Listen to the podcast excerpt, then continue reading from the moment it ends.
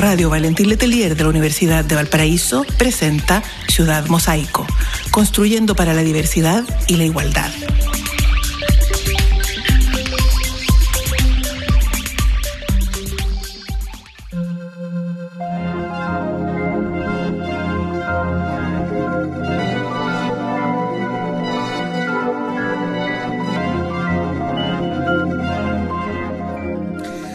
Hola, hola a todos, todas, todes. Eh, le damos la bienvenida a este, a este espacio radial, Ciudad Mosaico, el espejo de la diversidad, un programa de la Dirección de Igualdad y Diversidad de la Universidad de Valparaíso.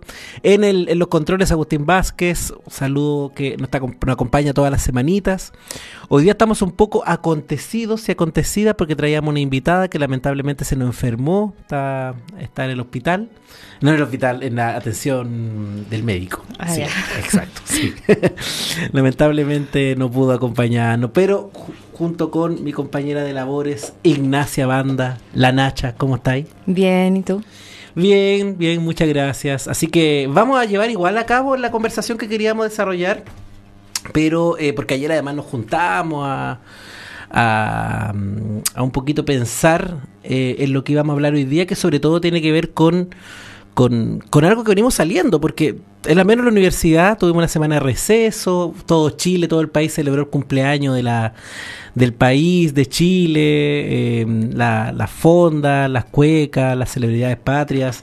Como bien aprendimos también a través de María Carolina, no el folclore, sino que la música popular se... eh, se instaló en nuestras casas, en, nuestra, en nuestras calles, en nuestros sitios donde vivimos.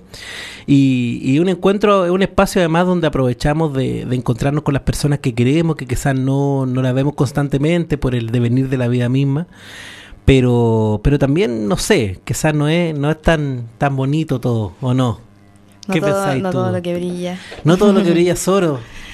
No, menos la familia y esta eh, serie de costumbres, a veces ferias, digo, fiestas, ¿no? ¿Mm? Que mm, a veces, si bien son un espacio de disfrute para muchas y muchos, eh, para otras personas pueden ser un espacio a veces un poco triste, a veces un poco incómodo, a veces de violencia. Mm. Eh, yo me quedé pensando la otra Sí. vez justamente en eso, porque decíamos, bueno, la cultura popular, ¿cierto? Las mujeres han sido parte de eso, han sido parte de la construcción también de, de la misma cultura familiar, la cultura culinaria, ¿no? Como asociada a esas fiestas. Eh, el rol que han tenido muchas veces las madres, las abuelas en eh, perpetuar la cultura, ¿no? Pero también, lamentablemente, eh, la familia es un espacio también de contradicciones, ¿no? Y un espacio de muchas veces de violencia. Entonces, queríamos conversar también un poco sobre eso. Eh, a propósito de... ¿Ah? Y de todo lo que pasa también con, con las festividades, aparece el consumo de alcohol, aparecen también estos reencuentros que no necesariamente son tan agradables, ¿no? Eh, eh, eh, es extraño este tema de la familia. La, la Elizabeth Gelin, una, una colega argentina, trabajadora social, por eso dije colega, eh, ella habla que la familia es un lugar, es una institución política donde se entregan pan y afectos. Pan y afectos. Pan y afectos, exactamente. Y ahí está la clave justamente de, de la perduración de la misma, pero también de cierto control, dominio, ¿no? Sí. No sé qué pensáis. ¿Qué pensáis de esa frase que la familia entrega Pan y afectos, Pan y estoy dando afectos. vueltas ahora. Sí.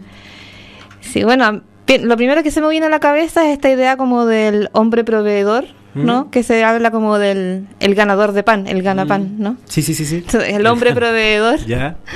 Y, y la, y la mujer asociada a los afectos, ¿no? Mm. En principio, Mm. en principio, porque esos son los roles tradicionales de género que se nos, ha ido- se nos han ido inculcando Sí.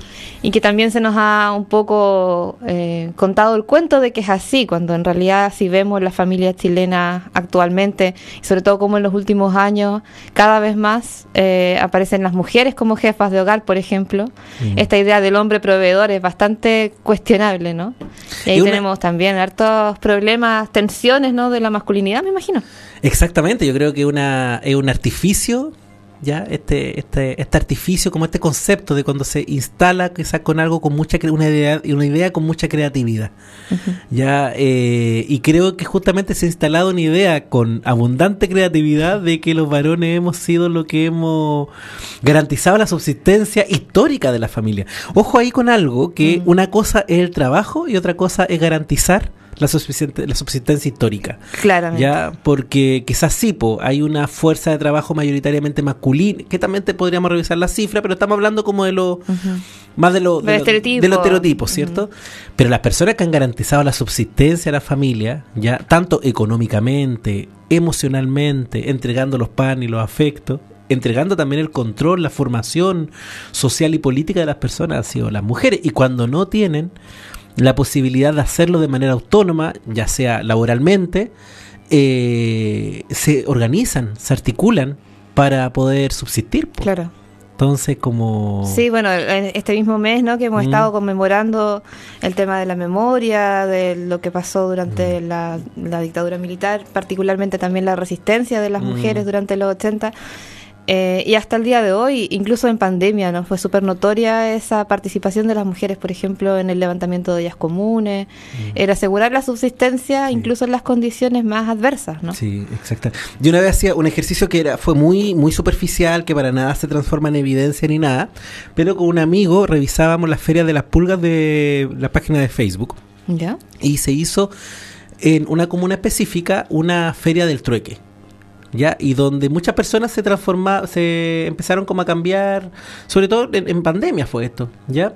Y la mayoría de las personas que estaban cambiando como alimento, como cosa a la casa y que mantenían como bien activa esa plataforma virtual, que insisto, es un ejemplo, no es evidencia, no estoy generalizando, eran las mujeres.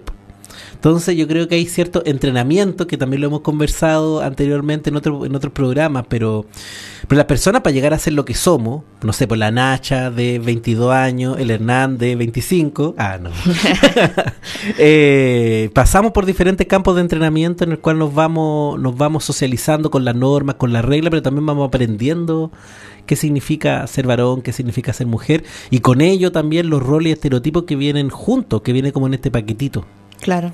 Sí. Claro, y es interesante darse cuenta, si bien pensamos que a veces esos roles es como que ha sido siempre, ¿no? Como pensamos, por ejemplo, en la idea de patriarcado, mm. en la idea de, de, la opresión de las mujeres por parte de los varones o de este sistema que también articula esta, estos roles de género. Mm.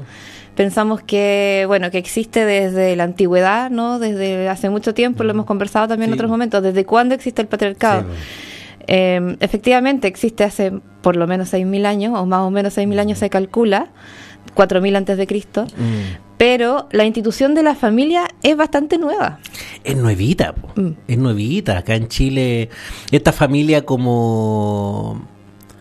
Este, este prototipo familia nuclear, ¿cierto? Biparental, es una familia que fue instalada también bien con, con, con en el siglo pasado donde además se empieza a instalar un prototipo de familia que viene de afuera, también otra familia muy yankee, ¿cierto? Con la serie, ayer lo hablábamos justamente en nuestra reunión de pauta del programa que no pudo ser, pero, mm, y hablábamos justamente de eso, de, de, de la serie, que cómo nos recordamos de las series que salían en televisión, que eran súper masivas, sobre todo en un tiempo donde la televisión marcaba la pauta de manera importante en las casas, po.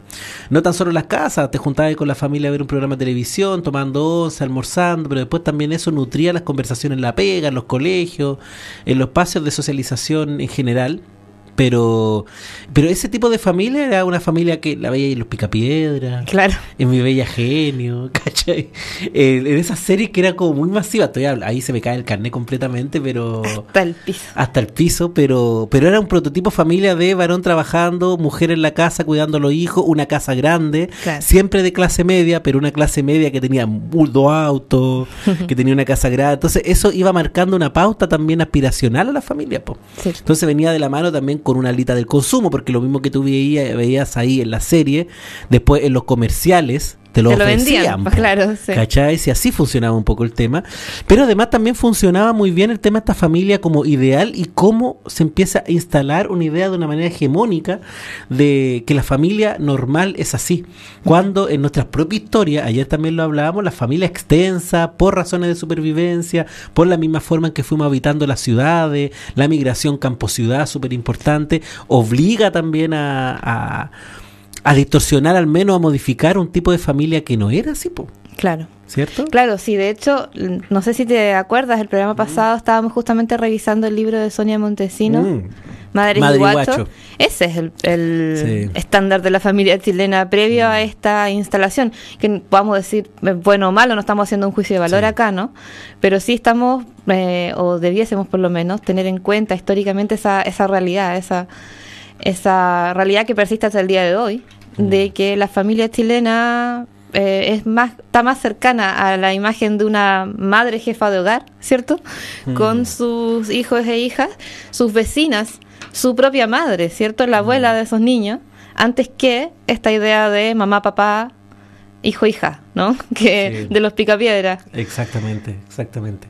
Fue otra forma en la cual nos fuimos como, como, como relacionando y aprendiendo, insisto, con este tema de la sobrevivencia, pero se termina instalando como un tipo de familia. Hablábamos un tipo de familia como ideal. Y ese eh, eh, también hay una trampa con eso, paréntesis cortito, pero cuando Ujú. tú instaláis como prototipo ideales bien alejado de la realidad, eh, también dejáis poco contenta a la gente. po. Como que siempre la dejáis así como que le falta algo. Claro.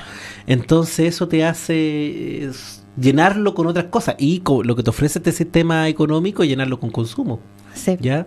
Entonces ese vacío, esa necesidad de ser algo más, eh, de pertenecer, también se va llenando con consumo. Entonces ahí también vuelve a ganar un... Vuelve a ganar lo mismo que te instalaban el programa, te, Claro. te vendían el producto en los comerciales, ¿no? Excelente servicio. Excelente Por servicio. todos lados. Por te- todos lados. Te meten, la- te hacen desear algo, Sí. luego te, te ofrecen dónde comprarlo, te dan las facilidades, ¿no? Y, y si, bueno, si, si las tienes, pues si no las tienes, hasta No, ahí si no, llegaste. y, Hasta ahí llegaste, exactamente. Ahí, No, pero ahora también se, se abre la posibilidad de que, de que lo, lo, lo A crédito. Por supuesto, lo puedas acceder a crédito y, Sí. y, y por eso también uno de los lugares donde más se, se utiliza las tarjetas de crédito, las tarjetas bancarias son en los supermercados, lo cual habla de una realidad de una realidad. Yo hace un tiempo leí, pero fue está bien desactualizado en todo caso, de que mm, una de las cosas que más se compraban en, con las tarjetas de crédito en el supermercado era la carne molida, por ejemplo. Entonces igual eso tiene que ver con clase, po, con una clase social. ¿Quién consume carne molida? ¿Cachai? Entonces también con los productos que la gente se iba endeudando en los supermercados, utilizando tarjeta de crédito, también por, por los productos que compraban podía ir un poco hacer el cruce con la clase social, Ujú. ¿cierto? Entonces igual es como, como, como bien fuerte. Pero volviendo, porque nos fuimos, nos fuimos divagando, lo cual igual es importante, es rico, es Es rico. interesante el tema de la deuda. Es interesante. Poco Deuda, la- familia, Desde el género. feminismo se ha venido ana- analizando últimamente el tema de la deuda. Podríamos buscar otro programa para hablar Ya, de pero eso. porque deja darnos una. ¿Qué, sé, como que, qué idea, El- qué idea se te vienen como para compartir? titular. De titular, sí. No, es el tema de la deuda como un dispositivo de control de las mujeres. Mm. El tema, la deuda estudiado también como un dispositivo de control en general desde el capitalismo, ¿no? Como una forma de asegurar trabajo a futuro. O sea, Mm. de que en tanto yo me comprometo a pagar una deuda, me comprometo a trabajar de lo que sea o Mm. en las condiciones que sea para poder pagarla, ¿no? Dale. Eh, y en el caso de las mujeres eso puede significar también no solo condiciones laborales determinadas que pueden ser muy malas, Mm. sino también condiciones familiares, tener que aguantar, por ejemplo, situaciones o relaciones de violencia, volviendo un poco al tema, ¿no? Hay una asociación que han estudiado ahí, yo lo he visto sobre todo en feministas argentinas, particularmente Verónica Gago, ¿Ya? que habla, ha hablado harto de eso últimamente eh, y en cómo hay una asociación también entre la deuda y la violencia, ¿no? Entonces ellas hablan de vivas nos queremos, pero también de endeudadas nos queremos, porque empezaron a darse cuenta que muchas de las dificultades que tenían las mujeres para abandonar relaciones de violencia o sus hogares, por ejemplo, era la falta de autonomía económica y la sujeción digamos, a una deuda, estar Bueno, amarradas. Y ahí además aparece otro tema, que, que ahí quizás podemos estar haciendo la reunión de pauta el próximo programa ahora mismo, En pero vivo. en vivo. Pero también, eh, entonces se suma la deuda a esta discusión que también tiene al menos dos vertientes, que quizás podría tener más de dos vertientes, pero, pero al menos las dos dos- dos se me vienen muy rápido a la cabeza, con el pago del trabajo doméstico, con el Ah. sueldo, el trabajo doméstico remunerado, porque al menos desde ahí te paso la pelota a ti, pero yo he escuchado desde el mundo de los feminismos, por eso quiero situarme específicamente con esa opinión, porque también hay otras opiniones que dicen que no, nomás, po, ¿cachai? pero en el mundo de los feminismos, eh, uno que sí, que se tiene que, que remunerar este, este mm, el trabajo doméstico, porque además va a garantizar lo mismo que decías tú, la posibilidad de no mantener una relación eh, emocional con un varón que ejerce violencia o que no, no tan solo que ejerza violencia, sino que también puede ser que se fue el amor, ¿ya? Y te ves obligada a estar en esa relación porque no tenés lucas, ¿ya? Eh, no tuviste la posibilidad de, de- de acceder, que sea capacitación, estudio, etcétera, por razones de cuidado. Y también está la otra postura que dice que pueden haber más, por eso solamente lo dejo acá sobre la mesa como, como pistas, eh, que esto sería perpetuar en las mujeres el trabajo, el trabajo doméstico y al final igual estaría siendo una, una forma en la remuneración del trabajo doméstico de mantener justamente este orden asimétrico donde lo masculino valdría más y lo femenino valdría menos. Claro.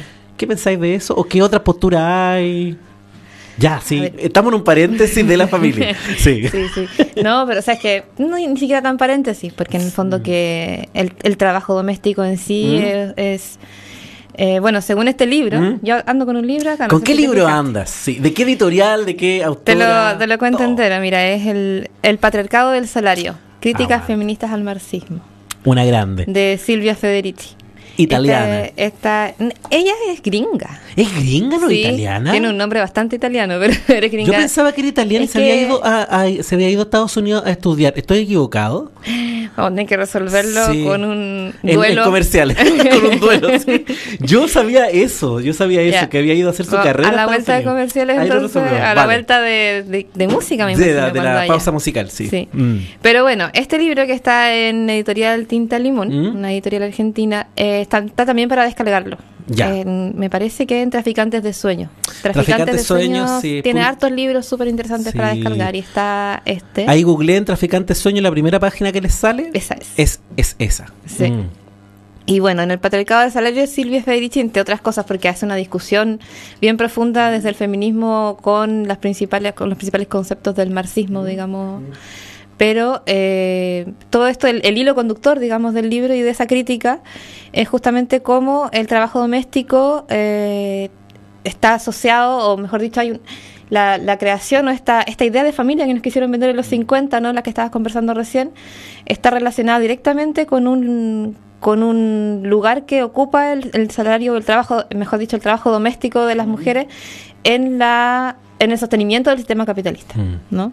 Y habla de cómo se cómo se crea un poco esa figura, esa figura de la comillas ama de casa, ¿no? Mm. De que hay un, un rol asignado para la mujer en esa familia tradicional, ¿no? Vilma de los Mm. Picapiedras, Sí. siguiendo con esta imagen, eh, que eh, está destinada a asegurar que en la familia se reproduzcan ciertas, o sea, se, se concreten ciertas labores, ¿no? Que son las labores ah, llamadas reproductivas, considerando que las supuestamente las, las remuneradas serían las productivas. Exactamente. Esa es una división que ya está siendo, yo diría, bastante cuestionada. O sea, las, las feministas hemos podido hablar últimamente en base a, a estas discusiones Ujú. del trabajo doméstico como, doméstico como trabajo reproductivo, y lo hemos analizado así muchas veces, pero está siendo cuestionada, me he dado cuenta, porque eh, es, implica un poco asumir que el trabajo de las mujeres no es productivo. ¿no? Mm. Cuando se- nos quedamos con esto de que lo productivo es lo asociado a, no sé, la fábrica, ¿no? Que también es algo como medio fantasmagórico en nuestra realidad actualmente. Pero digamos la industria, la producción de bienes, ¿no? Y servicios o, o bienes de consumo, eso sería lo productivo versus lo reproductivo es como que reproducir algo que ya existe y que anda dando vuelta nomás y hay que en el fondo como hacer y deshacer la cama, un poco lavar las sábanas, cambiarla, eso es lo reproductivo, ¿no? Mm. Entre otras mil de tareas. Eh, pero las mujeres también producen en las casas. Mm. Producen, producen comida, eso producen alimentación, producen afecto, mm. pero también producen mm, de lo que se te ocurra, pues si de repente arreglos, muebles, restauraciones, venden muchas de las cosas que producen en sus casas. Entonces las mujeres hacen trabajo productivo y reproductivo en sus hogares. Sí, la mantención de las economías locales, populares, eh, el tema de la, de la producción también de, de elementos de subsistencia, locales, en las poblaciones, en los territorios, pero también producen algo muy importante mediante el pan y los afectos ah, al trabajador y a la trabajadora de este sistema y del sistema económico que sea. Y aquí no tan solo hablamos del capitalismo, neoliberalismo, no, sino que también una, una, mm, eh, en un orden económico de otra índole, ¿ya? También, si miramos y dividimos la familia con esta lógica tradicional, porque no hay que olvidar que esta, estos proyectos alternativos al capitalismo, llámense socialista, otro tipo de economía, tampoco que han superado justamente este orden patriarcal. Bueno, de hecho, Silvia mm. Federici, como está discutiendo con el marxismo en este mm. libro, también cita un poco esos ejemplos, o esa lógica, mejor mm. dicho, que se instaló desde el marxismo de que la liberación de la mujer iba a tener que ver con que ella saliera a trabajar al espacio público, ¿no? que no es del todo incorrecta si uno se pone en la perspectiva de los años, o sea, del principio del siglo XX, ¿no? Esta idea de que, y que todavía yo creo que hasta el día de hoy es algo que nos pena, esta dificultad de las mujeres para acceder a los recursos económicos, ¿no? ¿Y cuál era la forma, cuál ha sido históricamente la forma de acceder a recursos económicos? El trabajo, cuando no tienes una herencia, ¿cierto? Cuando no eres de apellido Lucy, ¿no? Em, pero bueno, a propósito de eso mismo, ah, eh, ella hace esa, discusión entonces con eh, hasta dónde, esto para mí me resulta bastante interesante, hasta dónde eh, una mujer se emancipa cuando empieza a trabajar remuneradamente. Mm. Y eso podríamos conectarlo incluso con esa con la discusión sobre la remuneración del trabajo doméstico. Mm. Por ejemplo, ¿cuánta plata haría falta para pagar el trabajo doméstico que hacen las mujeres? ¿Cuánto vale ese trabajo? Mm. Si lo intentas como cuantificar. Existen mediciones a nivel eh, nacional, macroeconómico, sobre cuánto aporta eso al PIB nacional, que es mucho más que las mayores industrias en todos los países. Eh, entonces, ¿cuánto vale? Así como un sueldo mes a mes, dirías tú. Mm. yo, yo pienso que es bastante difícil de tirarse con una cifra mm. mercado, ¿no? Sí. Entonces, creo que eh, ese es un, punto de tope, una, un punto a discutir cuando hablamos de si pagarlo o no pagarlo. Mm.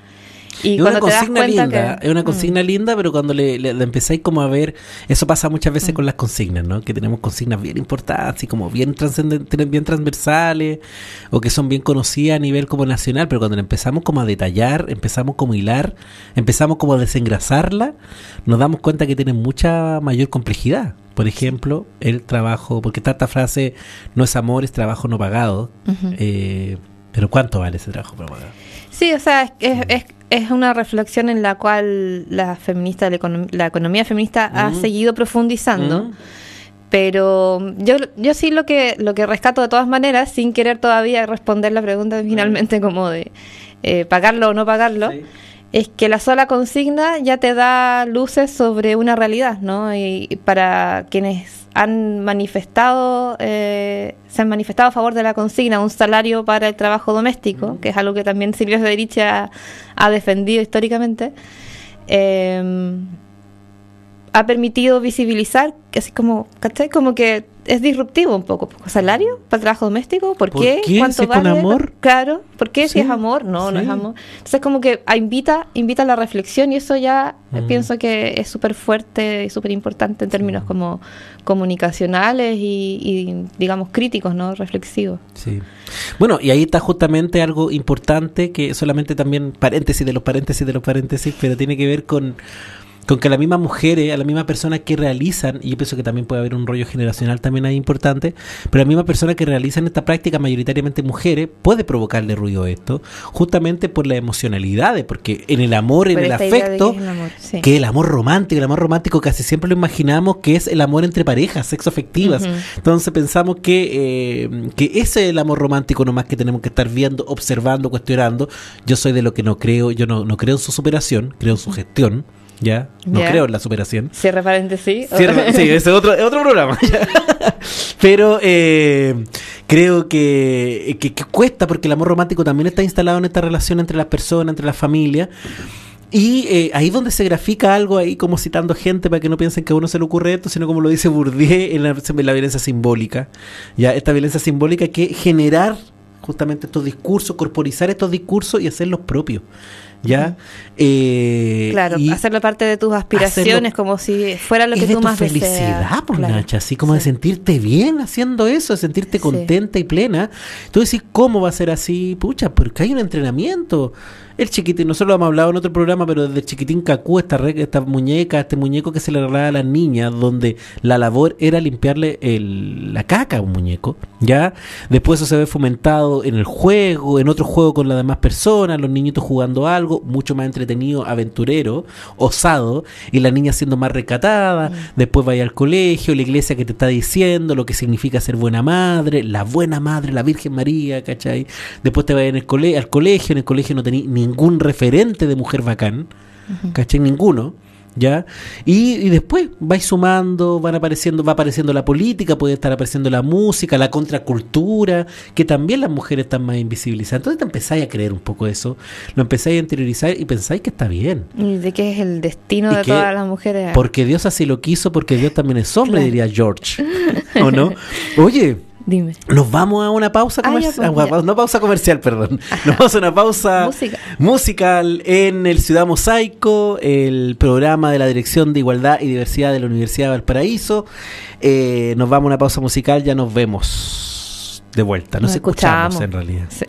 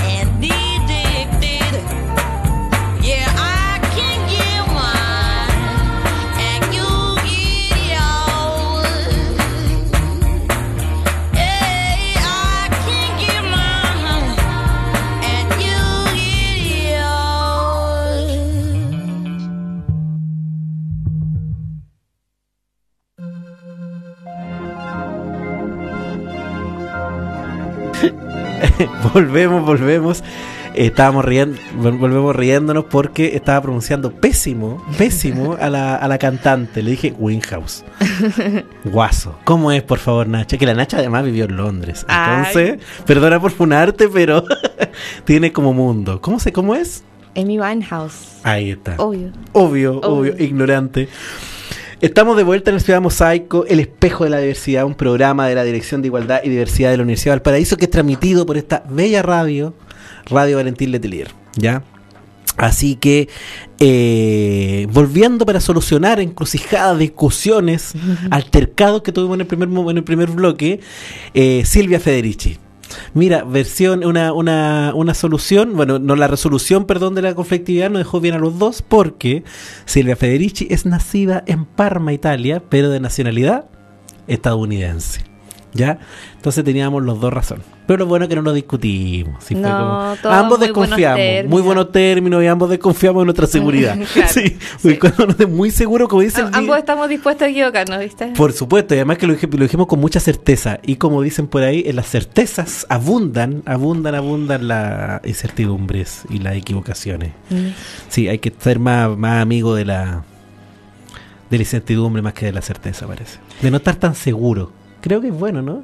Sí, de todas maneras. Bueno, hay eh, de repente ideas que nos parecen justas que yo creo que tenemos que insistir. De hecho, eh, a propósito de eso mismo, Sí. es que mm, venía pensando el tema de la familia. Po. Ya. Esta idea Volvemos de- al, al Sí, inicio. po, Sí. sí. Porque, claro, o sea, una puede tener mucha, una, mu- estar muy abierta a equivocarse, muy abierta al cuestionamiento. Yo creo que el espíritu crítico es muy importante, pero para las feministas también siempre va a ser muy importante poder insistir en los temas que, en, en las certezas que tenemos, ¿no? Mm.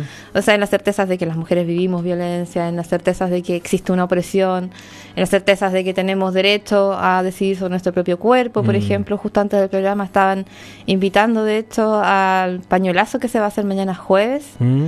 No alcancé a retener dónde, pero acá en Valparaíso, que se, se va a hacer un pañuelazo y me imagino que en varias ciudades más, a propósito del el, el derecho a decidir, ¿no? Mm. Entonces, hay, hay cosas que no son tan cuestionables. O sea, la certeza es, es impor- es importante también como poder decir, efectivamente, no sé, en Chile, eh, por ejemplo, Es que, ya, a lo que voy Ya. con eso, ya, Ajá. ver, termina primero, ¿Te- ¿no le doy o termina ahí? no, dale. Sí. Es que estoy de acuerdo, caché por dónde ibas tú. Entonces, pero creo que esa certeza es un acuerdo, po. Es un acuerdo, porque quizás no podemos. eh, para las personas que estamos involucrados en la agenda de igualdad, y en la agenda de igualdad que responden quizás a una agenda de derecho humano, pensamos que hay ciertos derechos que son innegables, ¿cierto? y, y uno de esos derechos innegables que yo creo que son indiscutibles, al menos para mí, sé que también para ti, sé que para, para, personas también que nos pueden estar escuchando, es el derecho al aborto. ¿ya? Entonces como que es indiscutible. Porque responde justamente o tributa a una agenda de derechos humanos. Pues entonces lo que trabajamos en esta agenda de derechos humanos tenemos como que ser coherentes también con ello. ¿Ya? Pero eso lo transforma en certeza o no? O lo, lo transforma en un acuerdo. A eso Ah, sí, es. claro, es- es un acuerdo. Es un acuerdo. una- Sí. Un acuerdo que yo estoy completamente en de acuerdo. de acuerdo. Sí, sí, completamente. Así como que no lo discuto, no lo discuto, Ajá. no lo discuto. Yo creo que una base en la cual es como el radiar de las casas. Yo creo que es cierto radiar cuando uno genera ejercicio ya sea pedagógico por la misma pega cuando nos toca hacer clases o ejercicios también conversacionales también a veces como cuando estáis conociendo a alguien, cuando estáis relacionándote con otra persona, cuando salí a tomarte una chela con un grupo de personas, tú decís, ya, tengo un radiar de principios básicos. Por ejemplo, no me gustan los chistes racistas. Por Ah. ejemplo, no me gustan los chistes, no me, no me carga la gordofobia en relación a, a- a la talla, referirte como los cuerpos también de las personas. Y que sea loco, no estoy ni ahí con discutir sobre el aborto porque para mí es un derecho y no lo voy a poner como en tela a tela- en tela de juicio. No, y el mismo Mm. racismo, por ejemplo. O sea, Mm. que yo. eh, la, la raza también es un constructo social, ¿no? Exacto, un invento. un- claro. Entonces, eh, hay, hay cosas que, que uno puede estar muy abierta a la discusión, pero yo no voy a. Eso para mí es una realidad. Es una Mm. realidad que la raza es un constructo social. Sí. ¿no? Y no lo voy a problematizar, no voy a decir, ah, bueno, pero no sé, esta raza es mejor que Mm. Sí. esta otra, ¿cachai? Como eso no se relativiza. Eso no se relativiza. Ujú. Esa es la, es la palabra, la palabra, muy bien. Mm. A propósito de. Tenía otra traje otra otra cita, otra Dele invitada nomás. literaria. Exactamente. Eh, Sara Ahmed. ¿Qué a dice la propósito de, de esto mismo, mira, ella tiene ha desarrollado hace, hace un tiempo ya en varios libros esta idea de la feminista aguafiestas. No sé si la has escuchado. Algo porque tú tiráis la talla, porque debo decir que con la Nacha trabajamos con la Dirección de Igualdad y Diversidad también, entonces compartimos oficina ya con la Cami, la Karen, la Patti, el Brian. Somos todas unas aguafiestas. Y son toda una agua fiesta, tiran harta esa talla de cuando eh, apagan el asado en los carretes. Claro. sí, pues ella eh, un poco como trajo esta figura a la, a la conversación feminista con esta idea de la feminista aguafiestas, que es en el fondo este rol que muchas veces ocupamos las Mm. feministas, queriéndolo o no queriéndolo, Mm. quizás de repente. Es más bien algo que se nos, se nos asigna, ¿no? Se nos identifica como la, la aguafiestas, Mm. la que en el fondo están todos disfrutando, estamos pasando un buen momento, están tirando la talla y llega la feminista, ¿cierto? Y dice, oye, esto no está, no está bien, no está bien reírse de esto, por ejemplo. Mm. O eh, en un espacio familiar en el que se supone que somos todos amigos, todos hermanos, oigan, aquí hay violencia, ¿no? Es como Mm. quien llama la atención sobre eh, las injusticias finalmente. Exactamente. Entonces eso te va, te va encasillando, te va como empujando hacia un lugar en el que no, no necesariamente quieres estar. Nosotros nos reímos, pero no necesariamente quieres estar. De Es ser, como el grave, ¿no? El claro, la grave, tonta grave y esa, esa como Mm. caricatura también. Mm. Entonces, eh, la Sara Ahmed tiene, eh, bueno, yo decía, esta idea la va desarrollando en varios libros. Hace poco, recién, recién, recién, el- el- este año, sacó un libro que se llama Manual de la Feminista Aguafiestas. Así de... Manual, Claro, ya. sí, que la idea se ha popularizado tanto, yo creo que ya tuvo que escribir algo sobre eso en particular. Pero en un libro anterior en el que también lo habla, que se llama mm, eh, Vivir una vida feminista, del 2017, al menos en la edición en español, eh, dice, cuando una se hace feminista hay algo que descubre inmediatamente. Algunas personas no reconocen la existencia de eso con lo que se quiere terminar, ¿no? Ya. El simple hecho de hablar de sexismo y racismo aquí y ahora implica rechazar un desplazamiento, es rehusarse a plegar tu discurso a esto de la posraza, ¿no? Dice, eh, o lo que te exigiría el uso del, tiemp- del tiempo de- en aquella época, o la referencia al lugar ajeno, allá lejos, así como Mm. que el racismo o el sexismo fuese algo superado, ¿no? Mm. Entonces ella dice, no, pues el racismo y el sexismo existen hoy en día, existen en este espacio. Y una feminista siempre está en esa situación, en esa también disposición de insistir, insistir en esa comillas certeza, ¿no? O sea, eso, a eso iba un poco recién con lo de la certeza, con que a veces te toca estar un poco destacando esto que está, que, que el resto no está queriendo ver, ¿no? Sí. o que ac- acusan como que no hubiese una, una existencia. Eh, en, esta, en este libro también ella dice algo que me, me parece súper interesante a propósito de, de eso mismo. Dice, el, el feminismo es una tarea para la casa. Cuando uso la expresión tarea para la casa, lo primero que me viene a la mente es la escuela. Pienso en los deberes que te da la maestra. Me veo sentada en la cocina haciendo esos deberes antes de que me den permiso para ir a jugar. La tarea no es más que un trabajo que se te pide que hagas cuando estás en tu casa, pedido que en general viene de alguien que tiene autoridad fuera de ella.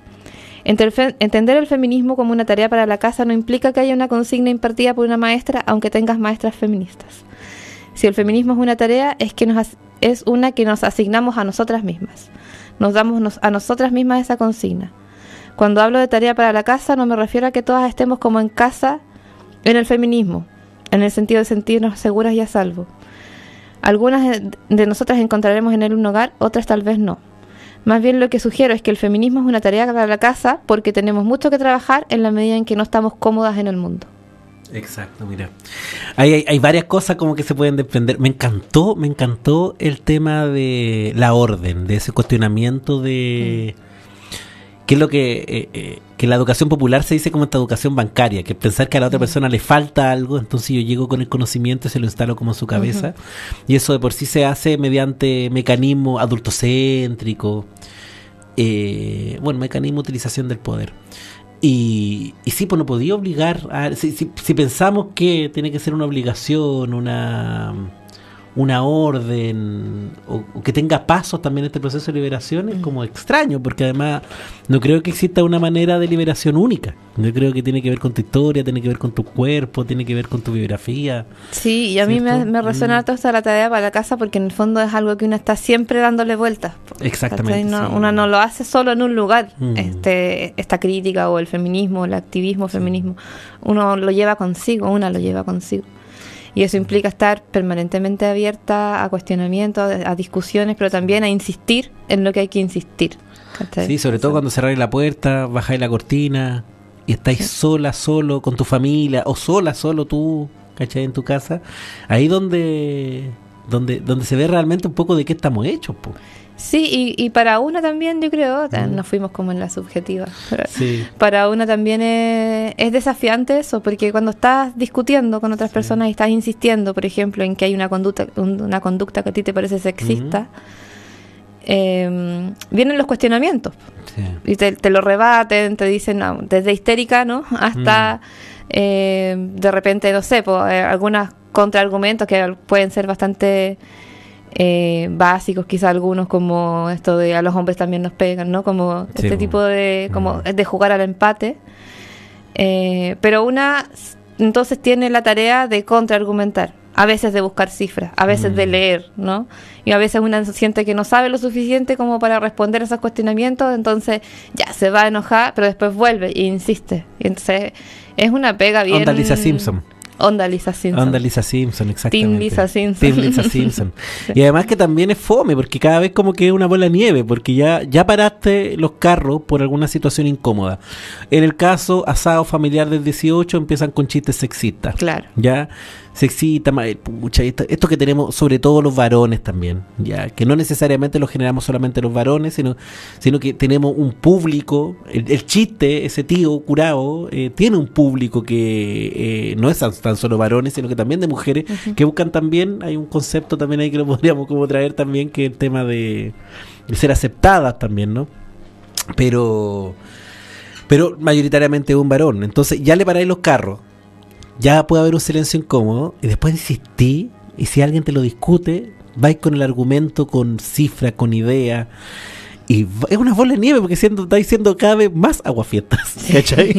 Entonces empezaste Sí. siendo un poquito aguafiete, pues cada vez más, cada vez más, cada vez más, hasta llegar al proceso culmine, que es la incomodidad cuando aparece en esa mesa el silencio. Claro. ¿ya? Y ya ahí sentí que la embarraste, que arruinaste la, el- la cuestión familiar y va a aparecer justamente nuevamente esta negociación de los afectos. Pucha, el tío que no viene nunca, la prima que ustedes no se ven nunca y la embarraste. Entonces va a tener como un impacto social y va a terminar mucho más afectada porque también se te va a responsabilizar de haber apagado el asado. Claro. Que dice, se dice de otra manera, pero es muy ordinario para decirlo en la radio. sí. Entonces complejo, po. Por eso entre feministas, aguafiestas nos vamos reconociendo, no tenemos que Sí, apañarnos. Por sí. suerte yo creo que cada vez hay más dentro de las mismas familias, entonces ya no es un rol que una asume tan sola. Sí. Tienes, tienes apañe. Yo tengo una. Pucha, estamos en la, en la radio, entonces no, no, no nos ven las personas que nos escuchan, pero yo tengo una, una discapacidad, yo ocupo un bastón. Ya, entonces para mí es una cuestión súper sensible cuando la gente se ríe del cuerpo. Ya, eh, yo creo que cada vez se ha ido superando mucho más con el tema de reírse de una persona que le falta un brazo, por ejemplo. Yo me acuerdo cuando chicos se reían desde la tele. Yo creo que cada vez hay menos, me- me- menos como esa radicalidad, ¿cachai? Pero, pero todavía mucha gente se refiere a las personas por un aspecto físico. Que el peso, que el color de piel, que, que si, si tiene una parte del cuerpo más pronunciada que otra, ya. Y a mí me afecta, y me Mm. afecta como corporalmente. Como que ya no me puedo quedar callado Claro. y donde habito una, una corporalidad disidente en relación a, la, a, la, a esta categoría de normalidad. ¿ya? Que está justamente construida en base a nosotros, las personas discapacitadas.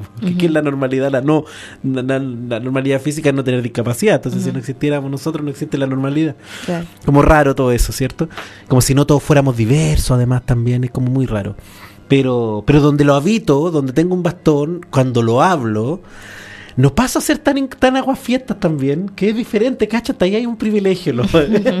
Eh, porque está esta victimización, po. Claro, Como que, oh, la embarramos, había ropa tendida. claro. Pero en No los chistes es lo machistas ni siquiera pasa Es- eso, ¿cachai? exactamente. A eso voy, como Sí. que estoy diciendo que hasta mi categoría Sí. es más privilegiada Sí, porque aparece como la culpa. Claro. ¿Cachai? Oh, hay ropa tendida, no podemos tirar esta talla. Se va el Hernán y tiramos la talla de los cojos. ¿Cachai? Pero con las mujeres no. No, ¿cachai? podemos tirar la talla ahí mismo, la talla sexista ellas ahí mismo, mismas, a a ellas- ellas con ellas mismas. presentes Sí. y no importa. Sí, yo lo he escuchado muchas veces también Sí. de, en familias donde la- las chicas terminan retirándose de la mesa, por ejemplo, Eh. porque no, o sea, no se las respeta, pues finalmente no se Mm. nos respeta ni ahí mismo. Sí, sí, sí, sí, sí. Es cuático, es cuático. Yo primera vez, ahora me di cuenta, en vivo, ah, en Ciudad Está Mosaico. pasando. Está pasando en estos momentos en Ciudad Mosaico un programa de la de la Dirección de Diversidad e Igualdad, de Igualdad y Diversidad de la Universidad del Paraíso. Eh, bueno, estamos hablando también hablando en serio eh, sobre, empezamos hablando sobre la familia el 18 de septiembre. Porque la, la- el programa pasado nos visitó María Carolina, música, una capísima, que el programa está en Spotify, lo pueden escuchar porque creo que está, es una, una hermosa ella. Estuvo muy entretenida. Muy entretenida, una un capa y hermosa, además también amorosa, como contaba. Yo, yo me sentía aprendiendo, me sentía en clase y me encanta sentirme en clase conversando. Sí. Ya es una experiencia muy linda. Y hablamos de todo lo lindo de esta festividad popular, de esta festividad que es el cumpleaños de Chile, el cumpleaños de la patria. Y da lo mismo la fecha, cuando se firmó no se firmó. En el 18 son las fondas. Y se toma terremoto y se come empana. Claro, y ¿Ya? nos fuimos todos con ese entusiasmo, Con ese y de repente resulta que, pucha, Sí, igual las fiestas a veces son espacios bien tensos. Bien tenso, donde justamente aparecen estos episodios. Sí. Eh, empezamos hablando hoy día de la familia, ¿cierto? De, de, de la de también de los riesgos también a veces que puede pasar, no tan solo de un riesgo físico latente, muy muy material, sino este riesgo emocional también que a veces de, de- de verte obligado a pasarlo bien, por ejemplo. Claro. 18 de septiembre tengo que ir a un lado porque si no soy muy loser, soy muy penca porque no lo pasé bien, no tomé, no tomé terremoto, no subí una foto en Instagram tomando terremoto, ¿cachai? quizás ni me gusta el terremoto, me tenía que subirlo igual. Eh, entonces te ves como estas fechas que te tenés que estás obligado a pasarlo bien. 18 año nuevo. Yo pienso que año nuevo es mucho más extremo, ¿ya? Pero además también estáis presentes en estos espacios familiares donde además están muy divididos por cuestiones de género, las mujeres haciendo la ensalada, los hombres en el asado, Sí. ¿cachai? Y además también aparecen como otros riesgos, estos riesgos de la feminista guafiesta, que bien lo decías tú, de que empiezan estos chistes machistas, sexistas, pasados de moda, ya ordinario, tantas cosas penca.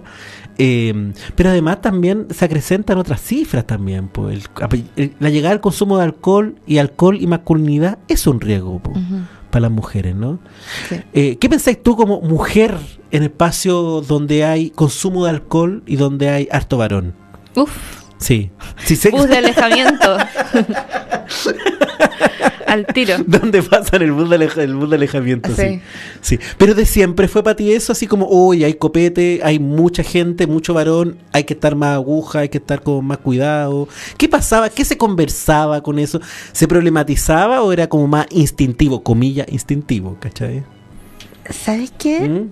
Yo creo que algo de, más que instintivo, de intuitivo. Int- eso es intuitivo, Ah. sí. sí, algo de intuitivo Mm. tiene, si yo pienso así como en mis primeras memorias de estar Mm. rodeada, por ejemplo, de un ambiente festivo de varones Mm. y de alcohol, no es un espacio en el que yo me sienta segura, no, jamás. Sí. Entonces, y sin saber todavía, como Mm. claramente los efectos del alcohol, por ejemplo, o la relación que puede tener con la violencia, es simplemente una sensación de inseguridad que una tiene desde, que yo por lo menos percibía desde muy chica en esos espacios, en donde se veía que, que, lo- que los adultos, en ese, en ese caso, estaban como, no sé, pues raros, ¿no? Sí. Raro, hablando tonteras, medios como sueltos de cuerpo, no es un espacio cómodo, Mm. no era. Como inseguro, ¿cierto? Como que, que a mí me pasa, me, me pasa eso como con estos espacios familiares, estos encuentros familiares que, sobre todo por la profesión, por lo que uno ha, por, por la pega que uno ha realizado, yo crecí en una población en San Antonio, entonces donde era, era como bien, bien común pisar otras casas, po, en estas fiestas, ¿cachai? Entonces tuve ahí otras dinámicas familiares. Como que te, teníais más posibilidades, yo creo, en estos territorios de conocer otras realidades también, más allá que las tuyas, que tu familia nuclear o la extensa, sino que también visitaba ahí otras familias, entonces podías conocer otras realidades. y era, era, era extraño, po, era como este tema de, de la amabilidad con el consumo del alcohol. Nosotros quizás cuando chicos le sacábamos plata a los, a los, a los gallos más curados, así no, eh, íbamos a comprar para quedarnos con el vuelto, porque estaban curados, no se acordaban. Pero también existen estas cosas en la, en la familia de la obligatoriedad a querer, por ejemplo. Llega el tío, llega el primo, lo tenés que saludar de beso en la, en la, bo- en la boca, perdón, en la cara, los abrazos, Sí. Eh, esta imposibilidad de mantener ciertos límites físicos que lo mantenía en otra esfera, ¿cachai? Pero tan solo por el, por el hecho de ser familia, tenés que superarlo, no lo sé. Eso del límite físico es creo es a Mm. lo que iba recién. Mm. Creo que una tenía esa percepción como de que el límite físico no estaba siendo respetado. Dale. Era un dale. espacio en donde eso no se respetaba. Y después una y se da cuenta que efectivamente eso eso termina siendo así en las relaciones más, digamos, pares entre jóvenes Mm. o ya adultas, ¿no?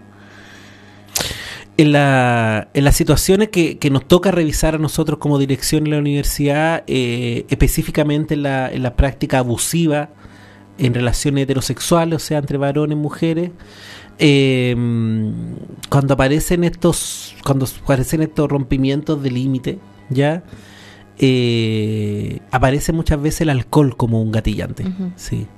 No, que estaba muy copeteado, entonces la otra persona, yo pensé que iba, iba a pasar algo más. Y ese pasar algo más que iban a tener relaciones sexuales coitales. Ya, eh, entonces la otra persona se arrepintió, no quiso o nunca tuvo su cabeza y esta persona termina insistiendo. Y esa insistencia puede terminar en un delito, ya, como también a veces puede terminar en una falta que es sancionable, ya. Eh, es complejo porque el alcohol aparece como un justificador. Y creo que, que la masculinidad, la, la- la relación entre el varón y la- el alcohol tiene como ese, esa, ese matrimonio de la justificación. Estaba muy curado, no me acuerdo, estaba muy curado, por eso me agarré a pelear, estaba muy curado y, y por eso me sobrepasé con, con la persona, con esta chica. O fui violento directamente. pues, O fui violento, en- fui entre violento. los sí, golpes. sí. Y estoy hablando en la esfera no de delito todavía, Nacho. Ya está la violación, está el abuso sexual, Sí, sí, sí. ya eh, eh, está ya la violencia física, ya está hablando todavía en el aspecto de la... Ah, ya, sí. Del, del- por eso sobrepasar el límite, de, las, de lo sancionable, ¿cachai? claro, a Mm. veces, a veces incluso más sutil, pero es que Sí. me estaba acordando. Pero es todo, es todo. sí, Ajá. Mm. No, lo llevé al tiro de ese espacio, Sí. pero porque mm, me estaba acordando que hay un documental que creo que. ay, no estoy segura, no estoy segura si este es como Mm. es Linda cuando se enoja, que estuvo en Netflix por mucho tiempo. Mm. Un documental sobre el feminismo en los años 60. ¿Ya? Eh, pero es un documental donde se hablaba de em, como un antecedente del feminismo, como feminis- Mm. protofeministas quizás, Mm. que hacían campaña en contra del alcohol. Eran mujeres que primero se conocieron haciendo campaña en contra del alcoholismo Mm. de los varones. Y, Mira, po- y- y son por, y por la prohibición Sí. del alcohol. O sea, identificaron primero la violencia con el consumo de alcohol de los varones y después se dieron cuenta que en realidad era el patriarcado y el machismo. ¿no? Ah, O sea, es, es una anécdota casi, porque el feminismo existe de mucho antes que, que esos grupos, ¿no? que son del 1800, sí. pero pero digamos que hay, hay una asociación al menos como eh, eh, intuitiva, algo que una se da cuenta, ¿no? Que efectivamente sucede Sí. eso que estás diciendo. Y además todo lo que es- lo que pasa también con el consumo de alcohol, que afloran también algunas emociones que por este mismo sistema, por esta misma performance diaria que tenemos las personas, no afloran. Ya entonces por eso quizás no podemos poner más llorones o no podemos poner más cosas como que no hacemos en la cotidianidad, de sentir cosas que no sentimos tanto en la cotidianidad también, que puede como que ser bonito, yo creo, como que y peligroso, porque que fome y peligroso que lo tengáis que que aflore solamente con el alcohol, te podéis terminar acostumbrando a tomar entonces. Pero también yo pienso que aflora otra parte, otro permiso, y ese permiso de dominación, de control. Y ahí está lo otro. Ahí Sí. está, ahí está como la violencia, porque la violencia que más ejercemos cuando estamos bajo los efectos del alcohol no es hacia las mujeres, es hacia otro hombre. La mayor violencia ya es hacia otro hombre. Ya dos varones curados en la calle eh, puede terminar mal esa situación. Ya, eh, como dos varones enojados manejando. Ya, Igual esas son siempre situaciones en que son inseguras para las mujeres también. Sí, completamente, te digo ya como si lo Sí. viéramos como en cifras, ya Sí, en cifras la violencia, al menos denunciadas, ya también todas estas cifras negras que no se denuncian, no digamos negras, estas cifras ocultas, ¿cachai? Que no se denuncian, pero pero el consumo de alcohol es un factor de riesgo para las mujeres, por supuesto, pero también para otros varones y para los mismos, para los mismos varones también, es la octava causa de muerte en Chile de los varones el alcohol. ¿ya? Y es la droga legal, ¿ya? Eh, una droga que entretenía porque no necesariamente tiene un cambio actitudinal inmediato, ¿ya? Una droga que, como dicen los argentinos, la puedes pilotear durante toda la vida sin necesidad de caer en adicciones, se puede consumir socialmente, pero también tiene como la otra, la otra cara. La otra cara que, que es justificar. Entonces, más allá de un- la prohibición, es la gestión. Y la gestión tiene que ser cómo nos vinculamos con la droga con, y nuestras emociones. ¿Para qué la estamos utilizando? ¿Ya? ¿Para qué nos están ayudando? ¿Ya? Sí, por eso están tan presentes en las fiestas, por, por eso terminamos, o sea, como un poco cerrando la, Sí, pues, el cerrando, círculo sí. ¿no? de lo que estamos conversando. Sí. Hay una mm, presencia importante del alcohol en todas esas fiestas, entonces siem- por eso también la- la- o sea, eso aumenta la tensión, ¿no? La tensión de, de lo que decíamos al principio de cómo estas fiestas pueden ser un espacio de, de disfrute para muchas y también de riesgo. Em, Y tanto riesgo, yo creo que a mí, a mí me pasa mucho que el tema de, de- de- de- que lo he escuchado, en la pega, en lo leído, de volver a sentarte con tu agresor, pues, Claro. La, la mayoría de los delitos sexuales eh, ocurren con una persona cercana, Mm. ¿cachai? Y muchos de ellos no son denunciados. Muchos de ellos no, no tenemos la cifra de los no denunciados, pues, ¿cachai? Porque no Claro, está denunciado sí. justamente, pero, pero al menos la casuística, que es la única herramienta que uno puede tener, la casuística y el diálogo con otras personas en esta misma temática, te hace. Todos tenemos una persona cercana o no tan cercana que no denunció un abuso en su familia. Yo creo que yo con las personas que hablo conocen a alguien. ¿Ya? Entonces no puedo, por eso no podemos generalizar para nada. Esto es casuística, no hay evidencia.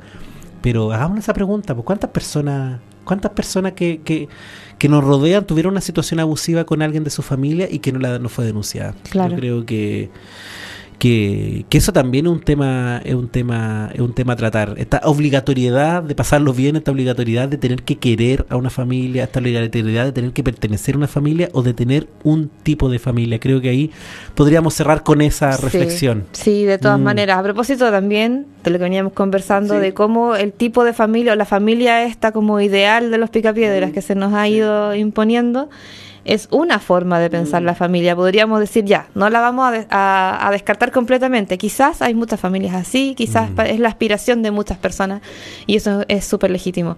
Pero no tiene por qué ser la única forma, ¿no? Para Podemos nada. entender la familia de muchas formas. De partida lo que yo te decía, o sea, hay, fam- hay muchas familias de mujer, hijos, hijas y abuelas, ¿no? Mm. También familias eh, que no son heterosexuales. ¿no? Exacto. Claramente. Mm. Eh, familias de, de... Incluso una puede pensar en, en sus amigas o en sus amigos como parte de su familia, ¿no? Mm. Cada vez más también... Yo creo que eso se está, se está viendo, se está entendiendo un poco más, ¿no? Estas relaciones de afecto que, Esta familia elegida. Exactamente. Sí. Mm. Entonces, eh, y, y bueno, también cómo eso se cruza con, la, con lo legal, ¿no? Con la existencia, cómo el, el Estado te dice Mm. esto es familia, esto no es familia. Exactamente. Y cómo eso termina siendo súper importante, por ejemplo, en el caso de las parejas heter- eh, no heterosexuales, eh, homosexuales o lésbicas, en donde poder ac- acceder a un, a un acuerdo de unión civil, ¿no? Mm. O a un matrimonio incluso, eh, puede ser la diferencia respecto de si es, es posible, por ejemplo, eh, pensar en términos de herencia o de quién, quién eh, te puede visitar cuando estás enfermo o internado en un hospital, ¿no? Esa, Mm. ese tipo de, de- de, mm, situaciones que si no, si el Estado no dijo esto es una familia, entonces son súper complicadas. po. Exactamente. O sea, a veces uno ni siquiera quiere. Eh, casarse necesariamente o eh, eh, de- hacer que el Estado re- te reconozca como familia, pero si eso no sucede, entonces tienes un montón de complicaciones administrativas, legales, de salud, Mm. ¿no? Y vitales como la que acabo de mencionar. Pues eso es muy Y para dramático. mantener ese orden se le instalan un montón de emocionalidades, se le instala el amor, ya se le instala el cariño como una bandera como de como de protección para la mantención justamente de ese tipo de como de estructura. A lo que voy con esto que se institu- institucionaliza una forma de querer también. Sí. Y creo que eso es muy peligroso. Existen diferentes maneras de tener familia y yo creo que una de las maneras importantes también de generar procesos más democráticos en nuestras sociedades es democratizando la familia.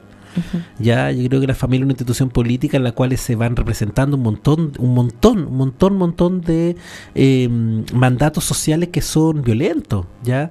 Eh, que son mandatos de poder, el adultocentrismo, ¿ya? Lo que sucede es eso, la dictadura del adulto y la adulta en las casas. Usted no come, usted no, no sano, no sé, no va, no, no, usted hace lo que usted, lo que yo le diga mientras yo le, mientras usted está comiendo en la misma, en la misma, en la misma mesa, ¿cachai? Sí. Eh, entonces eso justamente tiene que ver con un montón de, de cuestiones que no vamos a poder profundizar ahora porque nos están diciendo, nos está diciendo, profe, la hora de afuera, ya se viene el próximo programa, son las 14.32 de la tarde.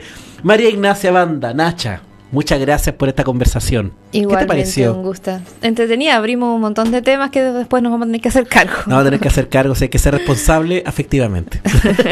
Ya, un abrazo a todas, todos, eh, todes los que escucharon este programa. Nos escuchamos el próximo miércoles. Ciudad Mosaico, espejo de la diversidad.